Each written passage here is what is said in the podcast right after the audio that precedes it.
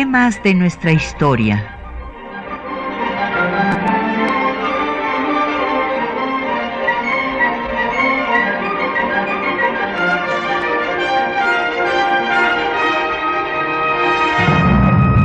Un espacio que difunde el conocimiento del pasado para comprender nuestro presente.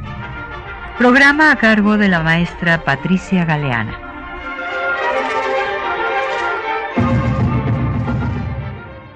Muy buenos días.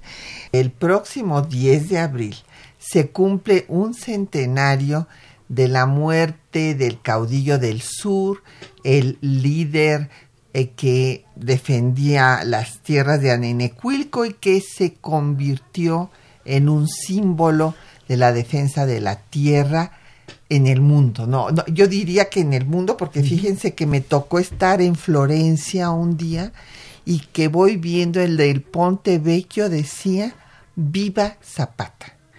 Así es que no nada más en México, en América Latina, sino que ha trascendido nuestras fronteras. Y para hablar eh, del tema tenemos el gran gusto de que nos acompañe en cabina la doctora Gloria Villegas. Bienvenida, Gloria, gracias por estar aquí en temas de nuestra historia. Gracias. Llámenos, tenemos como siempre a su disposición el 55 36 89 89 una alada sin costo 01 800 505 26 88 un correo de voz 5623 3281, un correo electrónico, temas de nuestra historia, arroba En Twitter estamos en arroba temas historia y en Facebook temas de nuestra historia UNAM. El programa queda en línea en el www.radio.unam.mx. Y este, bueno, yo doctora Gloria Villegas no necesita ya presentación aquí en temas de nuestra historia, pero bueno, yo quiero recordar que ella se formó en nuestra Facultad de Filosofía y Letras, eh, institución que dirigió además, y es autora de nueve libros, 69 artículos, y bueno, pues sería muy largo hablar aquí de toda su obra en la presentación, pero yo quiero destacar que ella es la eh, que ha hecho la obra más importante sobre Antonio Díaz Soto y Gama, intelectual revolucionario, que es justamente el ideólogo de Zapata. Y este, bueno, pues eh, vamos a hablar también de don Antonio, desde luego. Y recordar que, pues, quienes puedan ir, va a haber un evento allá en Cuautla, eh, pues que está organizando eh, la familia Zapata. En este caso nosotros le mandamos nuestro cariño a Margarita Zapata. Y en este evento por el centenario del aniversario luctuoso, que será en el mausoleo del general Emiliano Zapata y en la Plaza de la Revolución del Sur, en Cuautla, Morelos, pues va a haber una guardia de honor, una danza prehispánica, va a, tocar varias pues bandas como la de la banda Zapata justamente, va a haber también danzas, en fin, va a ser un evento en donde pues se va a recordar a este líder eh, social, pues que como les digo es un símbolo de la defensa de la tierra por los campesinos, pues no solamente en México, sino en América Latina y como decía yo, que ha trascendido todas las fronteras. Pues, Gloria, recordemos brevemente pues su vida, su origen, ¿verdad? Para luego hablar de su obra. Yo diría que, pues, eh, para que nuestros escuchas lo tengan presente, él nació en Anenecuilco, cerca de Villa de Ayala, y fue el noveno de diez hijos. Estudió la primaria en la escuela lancasteriana, tuvo un profesor juarista. Hay que recordar que el plan de Ayala menciona al gran Juárez, así le dice. Fue arriero, caballista, caballerango y se opuso al candidato oficial del porfirismo para el gobierno del estado, apoyando a Patricio Leiva, y emprende ahí pues su lucha política pues eh, en defensa de las tierras de Anenecuilco que va pues a tomar después por las armas. Eh, va a tener, y esto creo que es muy importante, a muchos profesores.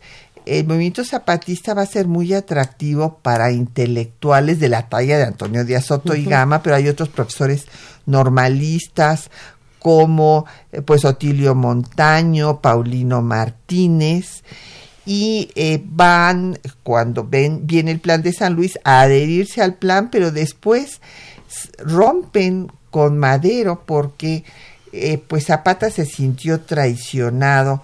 Desde luego con los tratados de Ciudad Juárez no estuvieron de acuerdo muchos de los que habían hecho la revolución maderista, puesto que se negoció con el, el aparato porfirista y va a ser justo eh, León de la Barra el que mande a perseguir a Zapata cuando Madero está exhortándolo a que deje las armas. Entonces se siente traicionado, lo manda a perseguir nada menos que con Huerta y pues va a lanzar el plan de Ayala justo a las dos semanas de que Madero toma posesión y le dice cosas terribles a Madero, muy injusto la verdad con Madero porque lo pone peor que a Porfirio Díaz. Así es. Así es. Bueno, del acuerdo inicial que concita Madero, que esto siempre hay que recordarlo, o sea, es una, eh, una actividad la que lleva a cabo Madero importantísima, ¿no? Como todos, como todos sabemos. En primer lugar, bueno, le toma la palabra al general Díaz que se deben formar ya partidos políticos, que México está apto para la democracia, desde lo que declaró en la Krillman. Y con todo esto, Madero va a ser, y creo que vale la pena recordar, la primera campaña política moderna en México, ¿sí? Con un gran alcance, además con unas, eh, una participación importantísima uno de los personajes que lo acompaña como orador es Roque Estrada, un espléndido personaje, un abogado, en fin, sí. Entonces, este recorrido por Madero en distintos puntos del país, pues sí, va a hacer que algunos de los problemas que ya estaban latentes encuentren un cauce. Creo que esto es muy bonito, es muy importante. Madero decía, yo no vengo a convencer a la gente, vengo a inspirarme de lo que todos ustedes piensan. Y de hecho eso es lo que ocurre. Sin embargo, una vez que triunfa la, la, revolución, cae Porfirio Díaz, vienen los tratados de Ciudad Juárez, empieza a haber este desacuerdo entre los distintos grupos revolucionarios.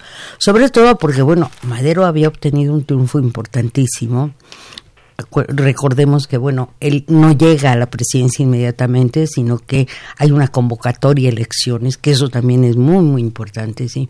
Sin embargo, en estas, digamos, en estas rectificaciones que se hacen en aras de la conciliación, de la transición pacífica, etcétera, pues sí, mucha gente se siente desencantada el mismo, es muy interesante cómo después del plan de San Luis los diversos movimientos que se levantan en contra de Madero lo hacen invocando y en defensa del plan de San Luis. Eso es muy bonito, ¿no? Sí, porque en el plan de San Luis originalmente no se iba, se desconocía a Porfirio Díaz y no se iba a negociar con los porfiristas. claro, entonces, bueno, dicen, nosotros somos la legítima continuación, se dice en el documento de Ayala, del plan de San Luis, que en la revolución con, ayuda de Dios y el pueblo llevó a cabo Madero. O sea, realmente es, son documentos fascinantes que uno puede seguir releyendo y encontrando muchos elementos, pero claro, ya esta ruptura y esta separación que se produce hace que el movimiento zapatista, con los antecedentes que tú has mencionado, tome otro rumbo. Así es. Y bueno, en el plan de Ayala, en, eh, pues eh, redactado por estos maestros normalistas y también la participación de una maestra normalista, Dolores Jiménez claro. porque eh, también eh, las maestras normalistas tuvieron un papel muy importante en el proceso revolucionario.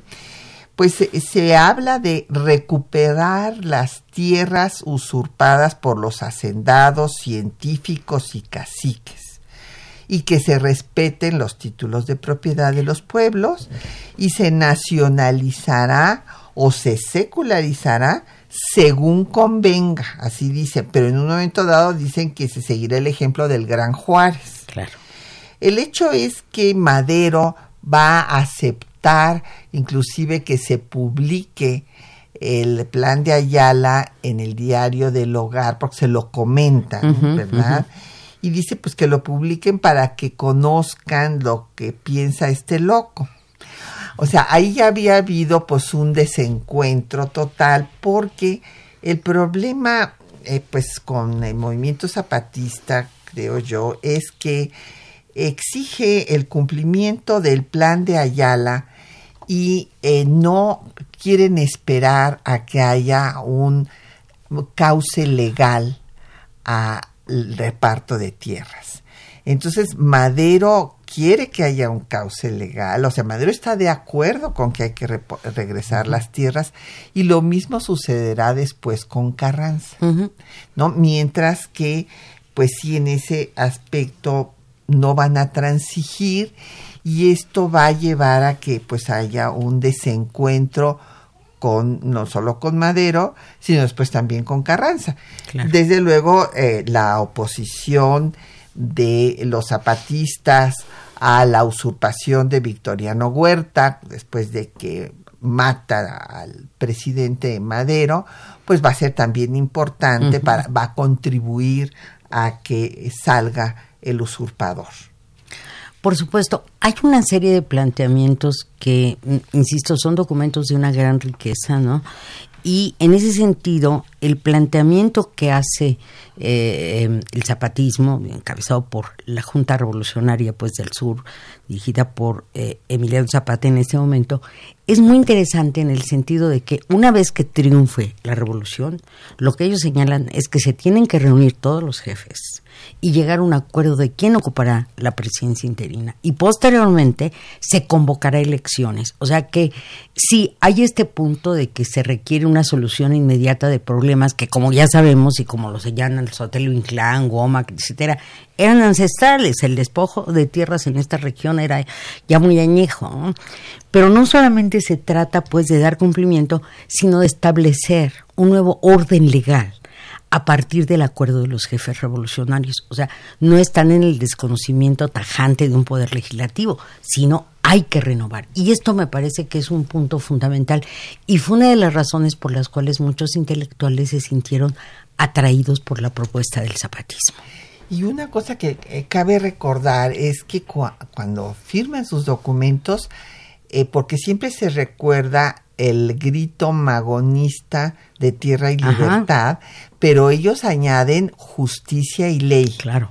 O sea, eh, diciendo lo que tú estás planteando, que no es que estuvieran en contra de un orden jurídico, pero no, eh, pues llegaron a tener un entendimiento, pues ni primero con Madero, ni tampoco con Carranza, sobre los tiempos para, para hacer este nuevo orden jurídico. Y bueno, eh, la convención que eh, sugieren los zapatistas, pues es la convención que va a convocar Carranza en 1914, ya una vez que logran que salga el usurpador de Huerta, y aquí en, en la convención revolucionaria de la Ciudad de México Carranza entrega su renuncia y no se la aceptan. Claro, en esta convención no estaban ni los villistas ni los zapatistas. Y pues recordando el pacto de Torreón, Obregón y otros proponen trasladarse a Aguascalientes para que participen los villistas, precisamente buscando que no haya una ruptura entre los grupos revolucionarios y también que se invite a los zapatistas. Y ahí es donde la convención se convertirá en soberana y exigirá la dimisión de Carranza como pues eh, líder que había sido del movimiento constitucionalista y Carranza no le eh, no acepta las facultades de esta convención, a su vez exige la renuncia de Villa y Zapata y bueno, pues ahí viene la ruptura de los grupos revolucionarios. Claro, efectivamente el plan de Ayala tiene por lema reforma, libertad, justicia y ley. Sí, creo que es una forma de englobar lo que en este momento requería el país. Y desde luego, bueno, pues las luchas por el poder son brutales, ¿verdad? En ese tiempo. Además, no debemos olvidar que con la caída de Madero, pues se rompe el orden constitucional no hay autoridades electas, etcétera.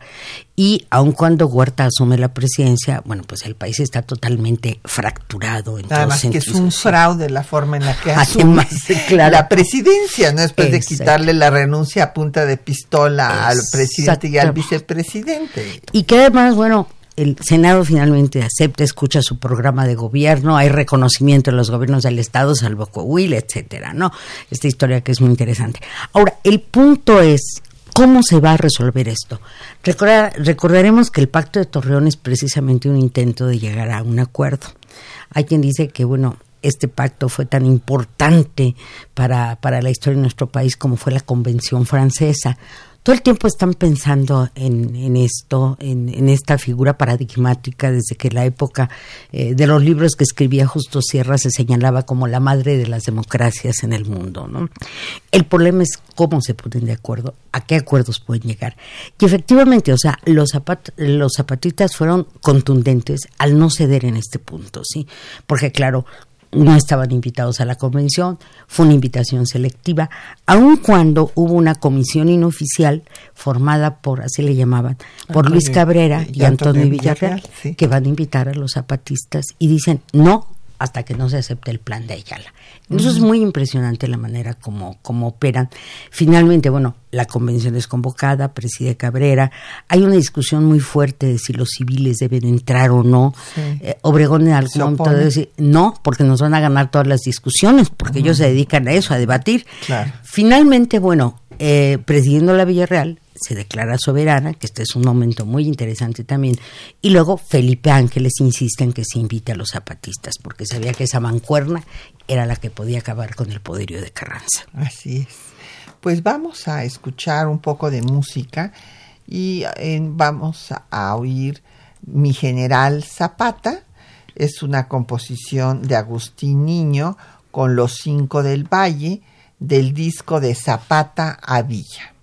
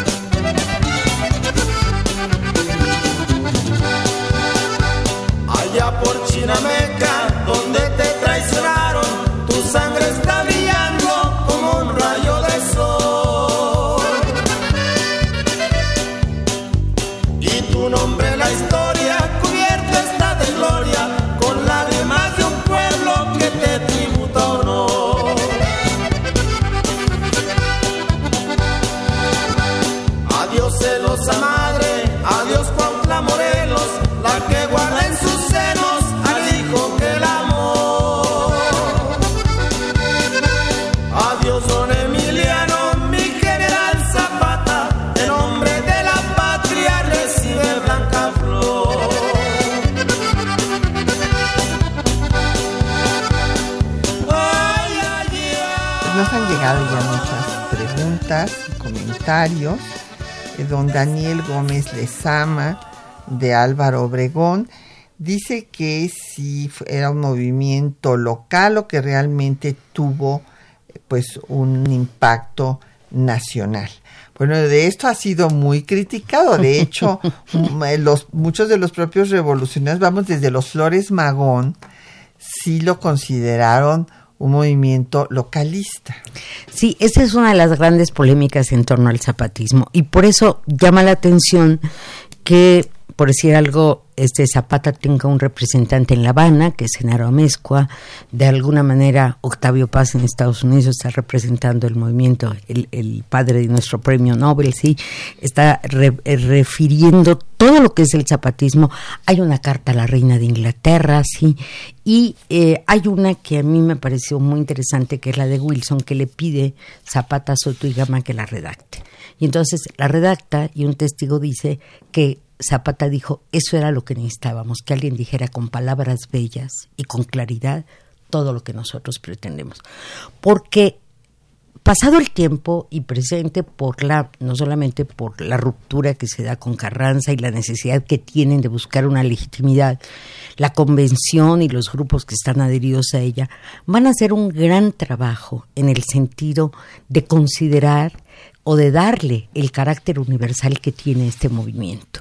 Y sí, empezó localmente, pero si nosotros pensamos localmente que tenía una profundidad de siglos, sí, se comprende que no era aislado. Ahora, Zapata decían, ya tenemos que acabar con el anarquismo absorbente de Morelos, ¿no? Bueno, el zapatismo era visto desde el establishment de esa época como una forma anárquica, ¿no? Incluso esta denominación, este adjetivo que recibió Zapata después de la Tila del Sur, bueno, pues fue este, expresado por un diputado, José María Lozano, porque estaban aterrados de que los zapatistas llegaran a la Ciudad de México, ¿sí? Sin embargo, estos personajes, estos intelectuales, pues habían leído a Henry Berceau, habían leído a Kropotkin, habían leído una serie de Gustavo Le Bon, sí que les gusta muchísimo, sí, porque, por ejemplo, Le Bon dice que la colectividad es superior al individuo. Entonces, si bien es cierto que surge así, ¿por qué adquiere tanta resonancia y por qué adquiere tanta trascendencia? Pues básicamente porque está apelando a valores universales la justicia, la ley. Bueno, el tema del parlamentarismo, ¿verdad? o sea, que a Carranza se le atravesaba pensar y que incluso cuando presenta el proyecto de constitución dice, de ninguna manera el parlamentarismo, ¿no? Él tenía, digamos, una idea pragmática, un gran político también, ¿sí? Un estadista, claro. una, visión de Estado, porque pues había, estaban 10.000 mil norteamericanos hablando de Pershing, invadiendo el país, estaban los villistas zapatistas, Peláez, pues, en las aztecas, en fin, los felicistas, los soberanistas en Oaxaca. El país ardiendo por todos lados. Incendiado. Sí, claro. Y yo creo que en ese sentido sí vale la pena eh, insistir en esto. Sí, la convención es la facción derrotada militarmente, están debatiendo y están combatiendo, ¿no? Como decimos, por una parte, bueno, están primero Villa y Zapata, luego se cinden, entonces esto debilita aún más. Pero lo que a mí sí me gustaría señalar es que en este proceso finalmente muchas de las ideas que se están manejando en la convención se van a ir permeando, o sea, el, el, este, el mismo Congreso Constituyente no es inmune a, todas estas ideas, ¿no? Porque además llegaron a hacer lo que era su misión original, que era formular el programa de reformas políticas y sociales de la revolución. Y ahí está avanzadísimo el asunto, los obreros, los comerciantes, o sea, fue dándose, no digo que el zapatismo la haya tenido de arranque, pero estaba el germen para que se configurara una visión integrada de la problemática del país. Sí, desde luego en este programa, claro, hay que reconocer que el programa ya se da en 1916. allá en Jojutla cuando ya están pues de, de caída desintegrados claro ya están en una situación muy precaria. Claro. Pero claro, en este plan de reformas, en donde seguramente Antonio Díaz Soto y Gama tiene una participación importantísima, pues se habla de la independencia del municipio. Hay que recordar que Carranza les ganó la partida tanto a los zapatistas como a los villistas dando la ley agraria antes que la dieran ellos, la ley del municipio libre, la ley del divorcio, en fin, entonces en el plan de reformas sí se habla de la independencia del municipio, que ya también lo había hecho el zapatismo. La y los magonistas. Y los magonistas. La diferencia, desde luego, es el parlamentarismo con el que no está de acuerdo Carranza. Eh, tampoco es, aceptan que haya un Senado, el voto directo, que se confiscarán los bienes de los enemigos de la revolución, no habrá latifundios, se devolverán los ejidos, se crearán bancos agrícolas, escuelas de agricultura, en fin, se le dará facultades al gobierno para hacer expropiaciones, no habrá monopolios, habrá nuevas leyes para la minería, para el, petróleo, eh, también se revisarán las concesiones de, los ferrocarriles. En cuanto al tema eh, de los obreros, se establecerán medidas higiénicas y de seguridad, reconocimiento a los sindicatos, el derecho de huelga, eh, derecho al boicot también, la supresión de tiendas de raya y en el aspecto social se protegerá a las mujeres, a los hijos naturales, se investigará eh, la paternidad, esto es muy avanzado, favorecer la emancipación de la mujer, eh, lo del divorcio, que ya había dado Carranza también, la ley del divorcio. En educación quieren que haya escuelas en todos los lugares de la República, que se les dé cultura física en las escuelas, que se eleve el sueldo de los maestros y que se emancipe a la universidad. Nada menos. Nada menos, sí. Nada menos. Es un programa realmente muy ambicioso, muy completo. Creo que con muchos puntos claves que a la larga se, eh, se sostuvieron como válidos y se luchó por ellos. Y efectivamente, esto se da cuando ya hay un proceso de desintegración, pero curiosamente, ya para entonces, el cuartel general del Ejército Libertador ya se fincó como una autoridad, cosa la que los mismos, eh, el mismo Zapata a veces eran un tanto resistentes. O sea, eh, hay un rechazo a la autoridad por considerarla nefasta de por sí, hay un rechazo a la presidencia porque dicen que es una enfermedad, que todo el que llega ahí este, desvaría finalmente. Y entonces lo que están haciendo es ir creando algunos organismos, por ejemplo, el Centro Consultivo de Propaganda y Unificación Revolucionaria, que se creó en 1916, que preside Soto y Gama, y cuya labor era difundir en los pueblos el significado de la revolución. Parecería paradójico, porque la revolución lo hicieron esos pueblos, pero hay un principio de educación cívica, incluso Gomack dice que esta organización es casi el germen de un partido político, ¿sí?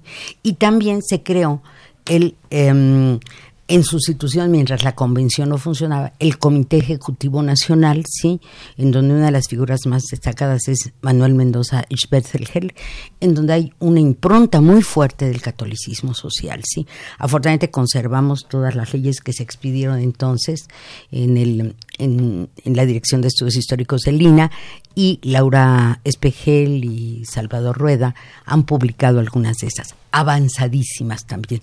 A mí me gusta muchísimo mencionar una, que es una ley que, que manda que el gobierno tiene que proteger a los incapacitados.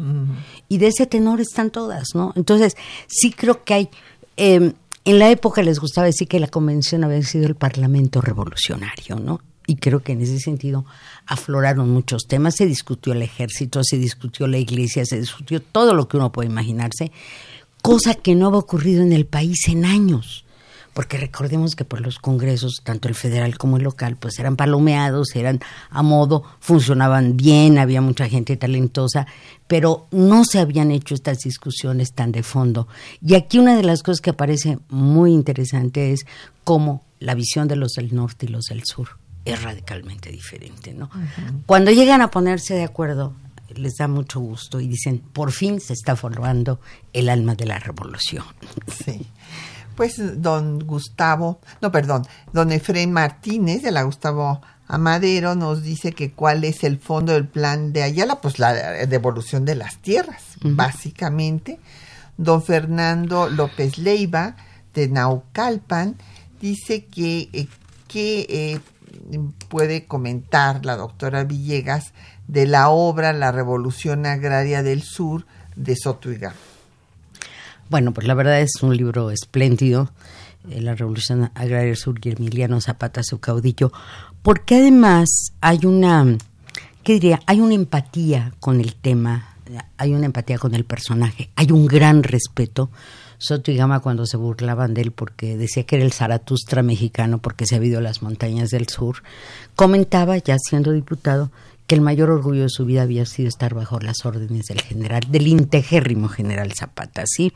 Bueno, la obra tiene mucho mérito, porque además creo que aquí hay una parte muy interesante. Soto y Gama, yo en alguno de mis libros o artículos lo he llamado el exégeta del zapatismo, ¿sí? Hay una interpretación, digamos, que ve los puntos centrales. Él, por ejemplo, dice alguna vez, bueno, es que Zapata era muy, muy agudo, no le engañaba a nadie, ¿no? Y entonces, esta percepción es la que va teniendo Soto y Gama.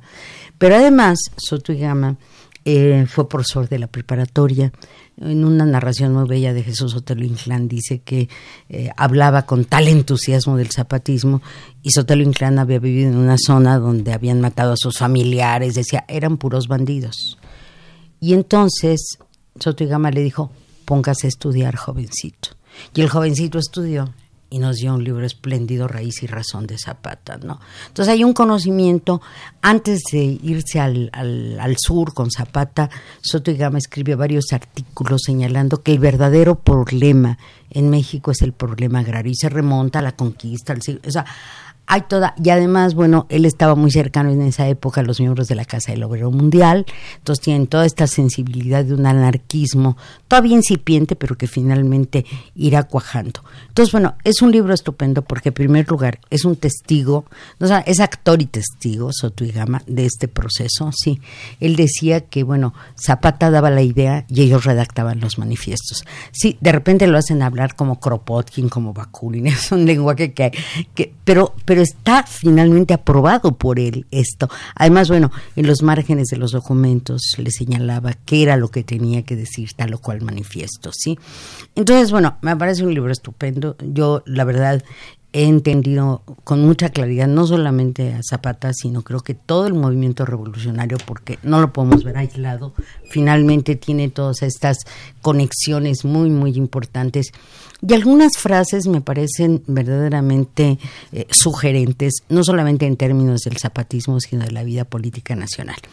Soto y Gama decía que cuando las leyes se enmudecen, se erige majestuosa la figura del caudillo. Y eso fue lo que de alguna manera pasó en la revolución, sí. Obregón fue a rendir pleitesía al zapatismo, Calles también en estos primeros años. Y por otra parte, creo que en este sentido, ya cuando me adelanto un poco, pero bueno, para citar un libro que, que a mí me ha parecido fascinante y a mis alumnos también les ha gustado mucho, este, cuando muere Zapata, ya cuando lo asesinan, Soto y Gama dice, el hombre podía morir porque la idea ya había nacido, ¿sí? Entonces, bueno, es un, además, bueno, Soto es un abogado, como sabemos, participó con los magonistas, incluso su, su tesis eh, presenta en el, la reunión del Congreso Liberal su tesis que es sobre el municipio libre, o sea, son temas que ya están ya, ya están rondando. Y por otra parte, este, bueno, originario de, originario de San Luis Potosí, estudió en el Instituto Científico y Literario del Estado, su padre era abogado, o sea, era una gente muy bien formada, como lo eran la mayor parte de los abogados en esa época. Entonces, la verdad es un libro muy recomendable que no solamente se enamora del caudillo, sino que hace que nos enamoremos, porque muestra una versión muy humana, pero muy profunda, muy, muy sólida, ¿no? del personaje.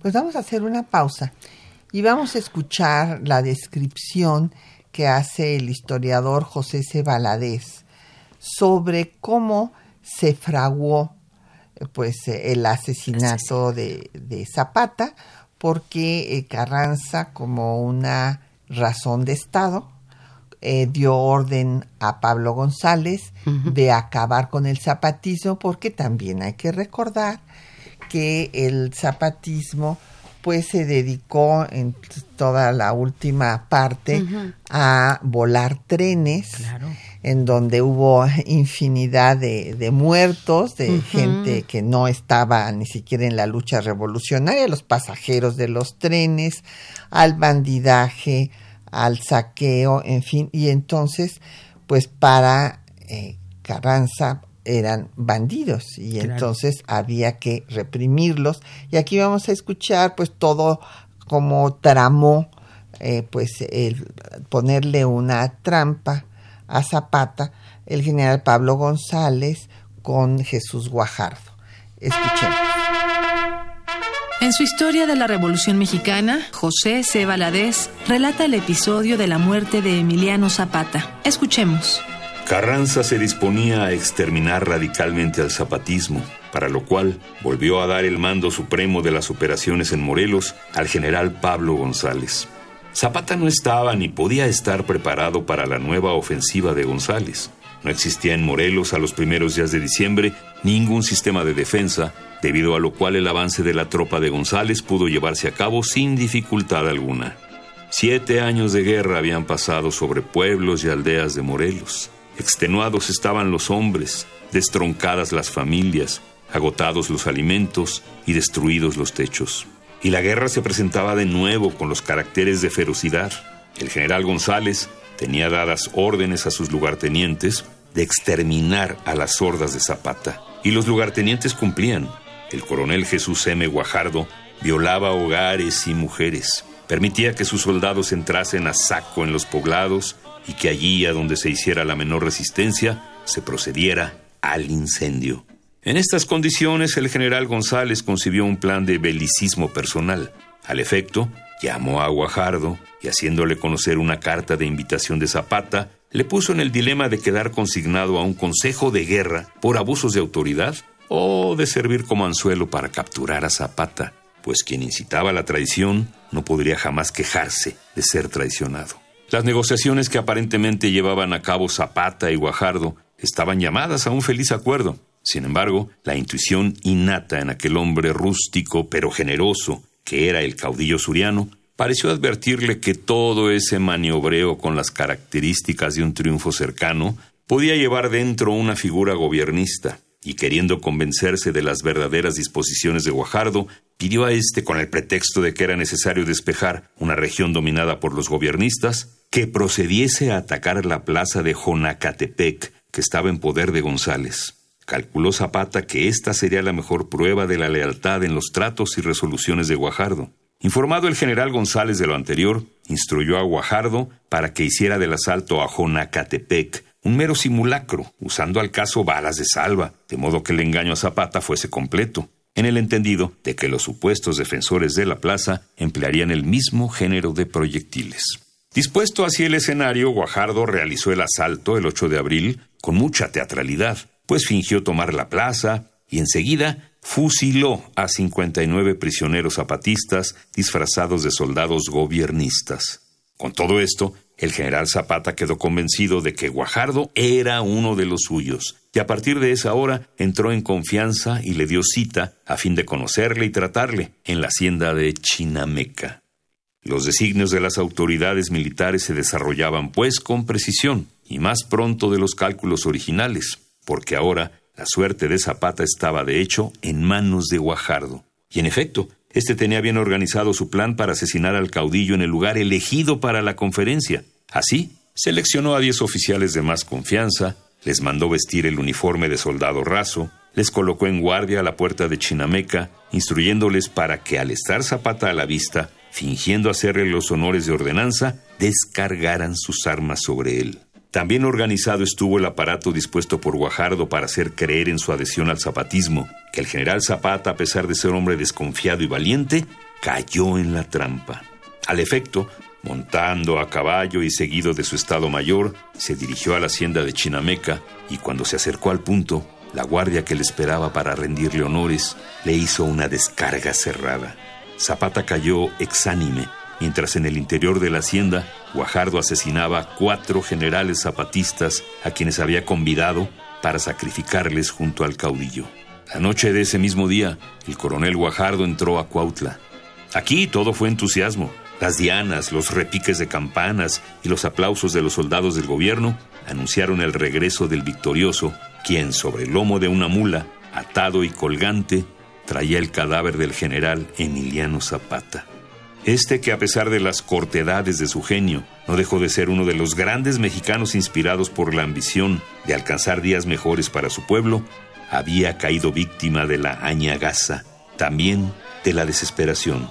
El cadáver de Emiliano Zapata fue llevado a Anenecuilco y sus restos reposan actualmente en Cuautla, al pie de la estatua que le fue erigida.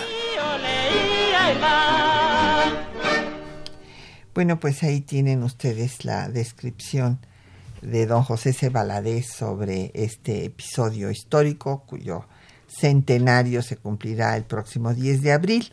Y nos han seguido llegando preguntas y comentarios de nuestros eh, radioescuchas.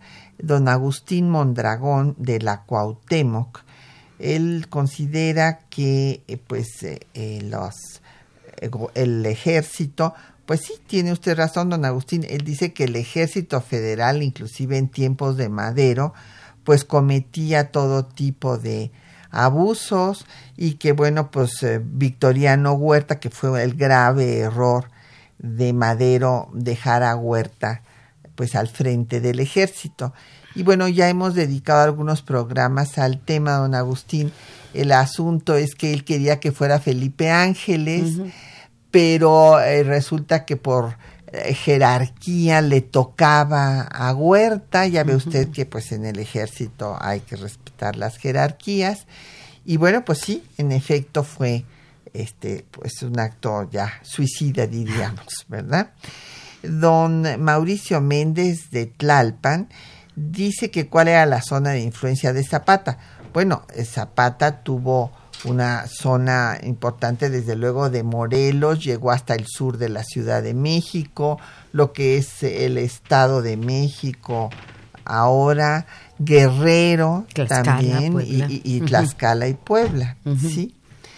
Y eh, doña Elizabeth Solórzano Bisuet eh, dice que si fueron eh, en la convención de Aguascalientes hubo representantes de la zona rural, pues bueno, los zapatistas, obviamente, ¿no? Los otros pues sí representaban también zonas urbanas, pero justo los zapatistas. Claro que sí.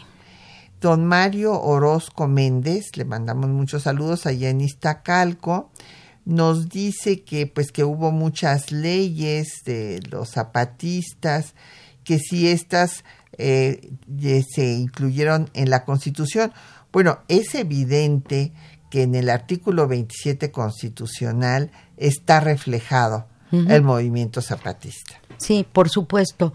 Esta era una antigua demanda y lo que es muy interesante es cómo el mismo discurso de Carranza se va ajustando a esta realidad y obviamente, bueno, para tratar de lograr el respaldo de la gente. O sea, eh, ahora, por ejemplo, es inimaginable alguna propuesta política en donde no estén incluidas las mujeres.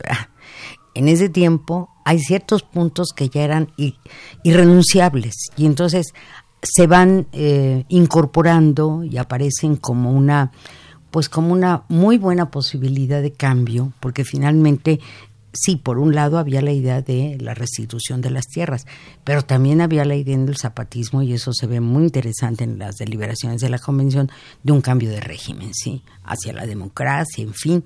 Y entonces es esto lo que se logra efectivamente y con una configuración de la convención muy interesante, porque sí, recordemos que la convención está integrada por representantes de militares, ¿no? Esa es su, su primera vocación. Pero muchos los representantes de esos militares eran civiles, eran de distintas regiones. Bueno, Rafael Pérez Celos, un personaje de la Casa del Obrero Mundial, forma parte de la convención representando, como el mismo Soto y Gama, que lo nombran coronel para que pueda ir a representar a Zapata y nunca tomó un arma en sus manos, ¿no? Entonces, sí, hay toda esta diversidad y como tú dices, bueno, va permeando. Y por ejemplo, el, el discurso de, este, de Carranza en Hermosillo, que ya, bueno, ya roto eh, la relación con la convención, dice, tiene que principiar la revolución social. Majestuosa, no se va a detener, en fin, es un discurso mucho más radical que, em, insisto, tiene que ver con el hecho de los grupos que va, que va a llamar, que se van a unir o que está convocando para que se reúnan con él. Sí, sí ahí dice hay que removerlo todo. Sí, hay que removerlo todo, o sea, y tendrá que haber una nueva constitución. Desde 1914 está hablando ya de eso, que eso la verdad es muy interesante. Y relacionado con este relato espléndido, tú sabes que yo tengo una gran predilección y admiración por José C. sí, en este momento del, del asesinato. No quisiera dejar de mencionar que un año antes ya de la muerte de Zapata ah, se publican unos manifiestos en náhuatl que nuestro maestro don Miguel León Portilla comentó y tradujo, etcétera, sí, Y eran precisamente manifiestos emitidos por la brigada de Diego Arenas con la idea de ampliar el espectro de adherentes que podría tener el zapatismo.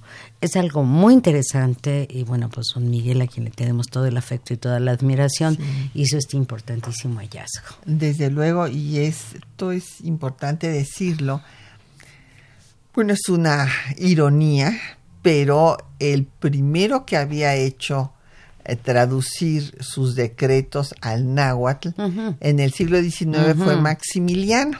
Lo sabemos, Porque eh, resulta que como extranjero él tenía otra óptica en cuanto a que todos los eh, eh, liberales constructores del Estado mexicano querían borrar las diferencias, las diferencias raciales que había establecido la colonia y entonces por eso no se les ocurrió, o sea, podía haber Juárez eh, pues hablado en zapoteca, pero no, se supone que estaban buscando la unidad, ¿no? Pero Maximiliano tenía otra óptica y él, él hizo estas traducciones y después, eh, bueno, pues es muy bonito, eh, pues los documentos, por ejemplo, la declaración de Milpalta y tal, en donde pues la gente estaba emocionada porque decía que por primera vez les hablaban en mexicano. Exactamente, como le llamaban entonces, sí. Y hay algunos pasajes que son tan bellos y que eh, remiten a esa tradición. Me acuerdo en algún momento uno de estos manifiestos diciéndoles, nuestro corazón se alegra porque ya se separaron de Carranza, o sea, creen que son sus nuevos partidarios, pero tuvieron que decirlo en esa maravillosa lengua que, eh, insisto, nuestro maestro ha estudiado con, y entendido y nos ha permitido entender con tanta profundidad. Sí. Pues vamos a hacer otra pausa y aquí nos había llegado un comentario sobre la música. Elizabeth Solórzano Bisuet, que si podía yo repetir. Ah, el evento. No, no, yo hoy ya no leí bien, doña Elizabeth. El evento, ¿cómo no va a ser? Eh, allá los descendientes de Zapata lo están organizando para el 10 de abril, ahí en Cuautla, junto al monumento al general Zapata. Y este vamos a escuchar música, La muerte de Zapata, eh, con un texto de Baltasar Dromundo, interpretado por Alma Velasco.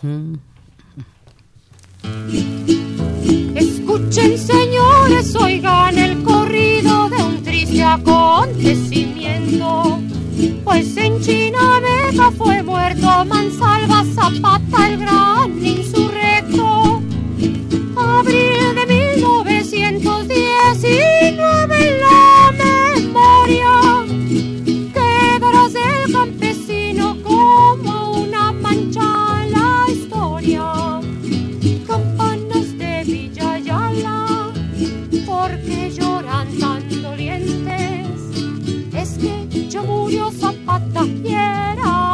hasta un valiente. El buen Emiliano que amaba a los pobres quiso darles libertad. Por eso los indios de todos los pueblos con él fueron a pelear. De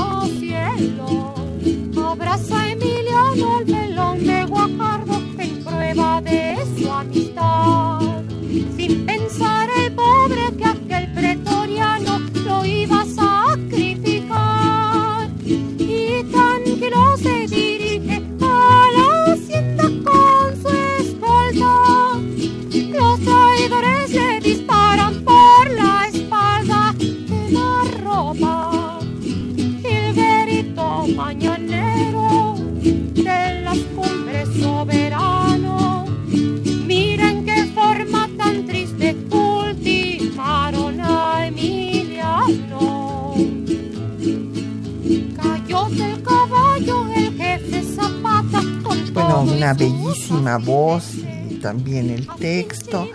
Y pues nos han seguido llegando muchas preguntas y comentarios.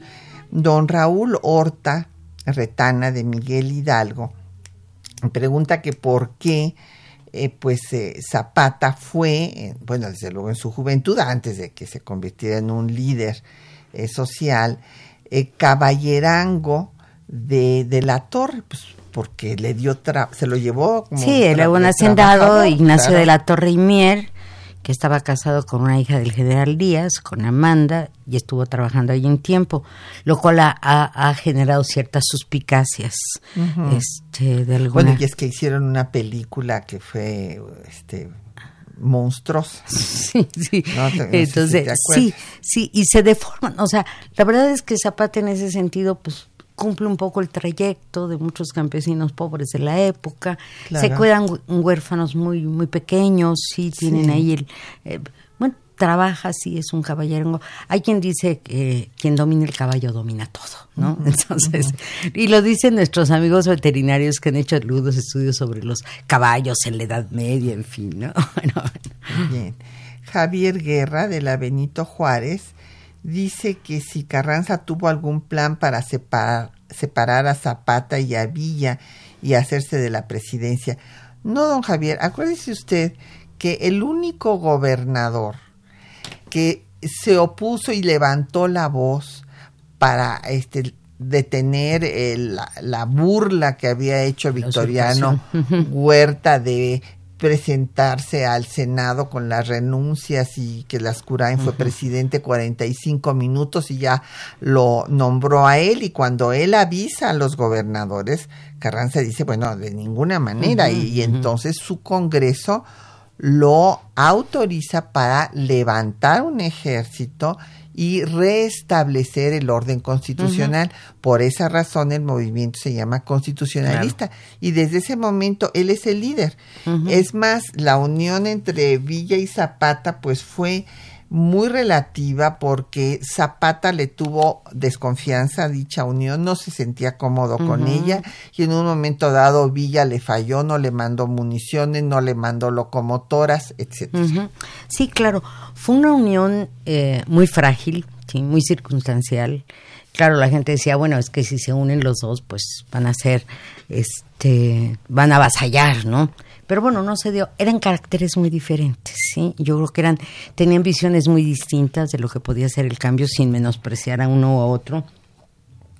A mí me gusta mucho un discurso de ingreso a la Academia de Martín Luis Guzmán donde dice, no me explico por qué Villa me producía esa fascinación, ¿sí?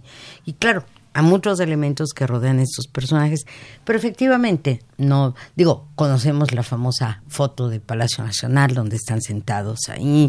Toda la y- silla presidencial. Exactamente. No, que- Villa en ella. si Villa en ella quería se- decir que Sí, se sí, sentía, eh, a Zapata no le llamaba esto. Pero además hay otros momentos donde también estuvieron juntos este y que desafortunadamente han retirado la placa, ojalá que se restituyera en el Hotel Reforma que está en Xochimilco. Durante muchos años estuvo una placa y ahora ya, ahora eso es una zapatería. Esperemos que en este cumplimiento del centenario se restablezcan estos que finalmente son elementos simbólicos muy, muy interesantes. Sí, pero eran de caracteres diferentes. Yo creo que además los intelectuales que estaban al lado de uno y de otro, y en el caso de Carranza con mayor razón, digo, Cabrera era un hombre con un gran talento y todo, pero sabía que tampoco, lo mismo que en eso se parecían, ¿eh? Zapata no cedía en nada, Cabrera tampoco, ¿no? Entonces, esta, en este enfrentamiento se producen todas estas.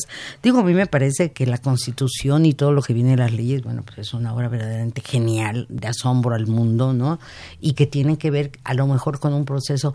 Eh, Roque González Garza utilizaba una frase muy bonita que decía que la convención todavía no estaba integrada. Apenas empezaba a ser el crisol hirviente donde se estaba formando el futuro del país.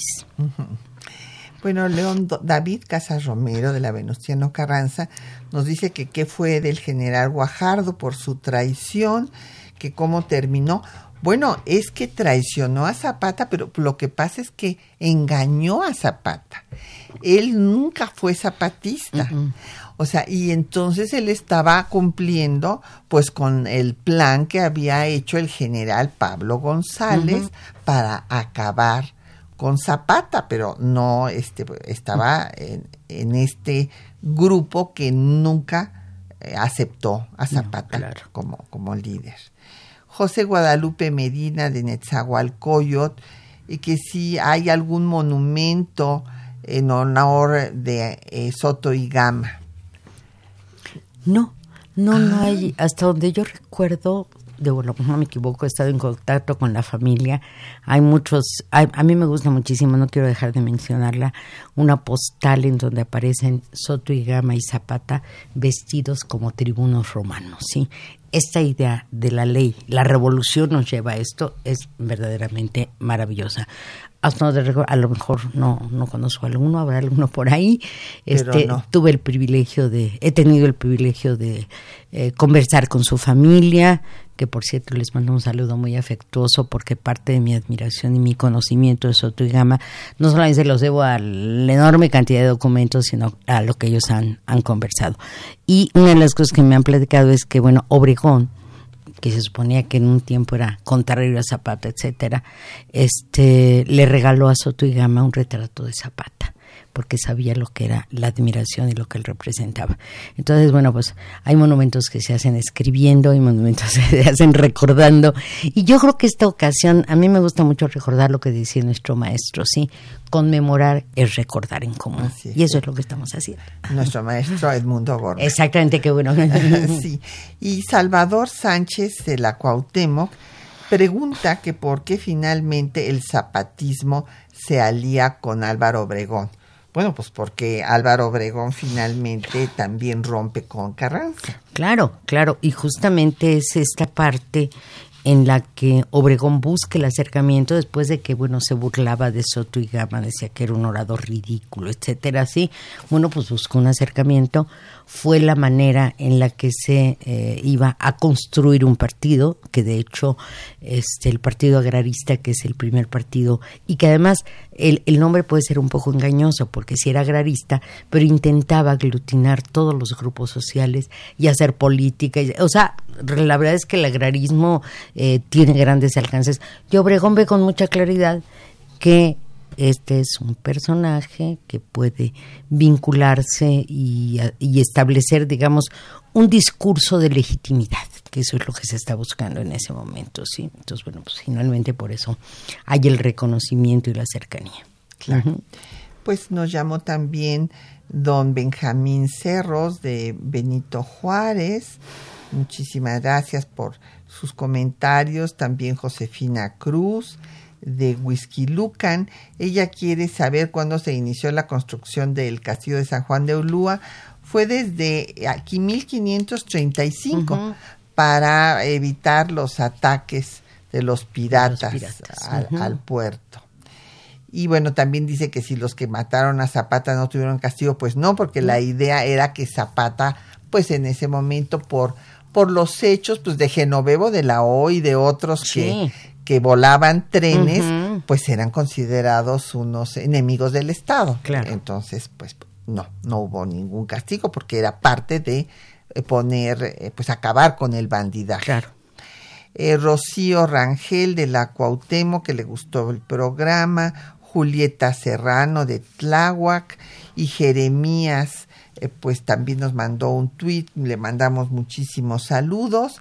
Y bueno, pues eh, yo creo que la mejor forma de recordar a este líder, gran líder social, es eh, ver eh, pues que la situación del campo mejore porque todavía Claro. no está como nos gustaría que estuviera, ¿verdad? Así es, así es. Pues muchísimas gracias por la invitación, por compartir con tu directo público eh, todas estas ideas y me voy a permitir terminar de una manera. Zapata vive. Ah, muy bien, la lucha sigue. La lucha Exacto. No, con que Zapata vive, Ah, con eso nos quedamos. Bueno, pero la lucha sigue para que eh, los campesinos tengan Claro, eh, la toda esta, situación toda esta parte de nuestro país que debe integrarse mucho mejor y que además creo que eh, amerita formas nuevas de relacionarse con la economía, con la política. Yo creo que ese es, en esencia, más allá de las este, cuestiones concretas y específicas, ese es en esencia lo que planteaba el zapatismo y eso es algo que explica que a tantos años, bueno, pues se haya convertido en, En un símbolo. en un símbolo, en un referente para el ejército zapatista, para tal, y que ahí está metido, diría yo, eh, si se me permite la metáfora, en la médula de los mexicanos. Pues muchísimas gracias a la doctora Gloria Villegas por habernos acompañado. Pues agradecemos también a nuestros compañeros que hacen posible el programa, Juan Estac y María Sandoval en la lectura de los textos, doña Socorro Montes en el control de audio, Quetzalín Becerril en la producción, Erlinda Franco en los teléfonos con el apoyo de Felipe Guerra y Patricia Galeana se despide de ustedes hasta dentro de ocho días.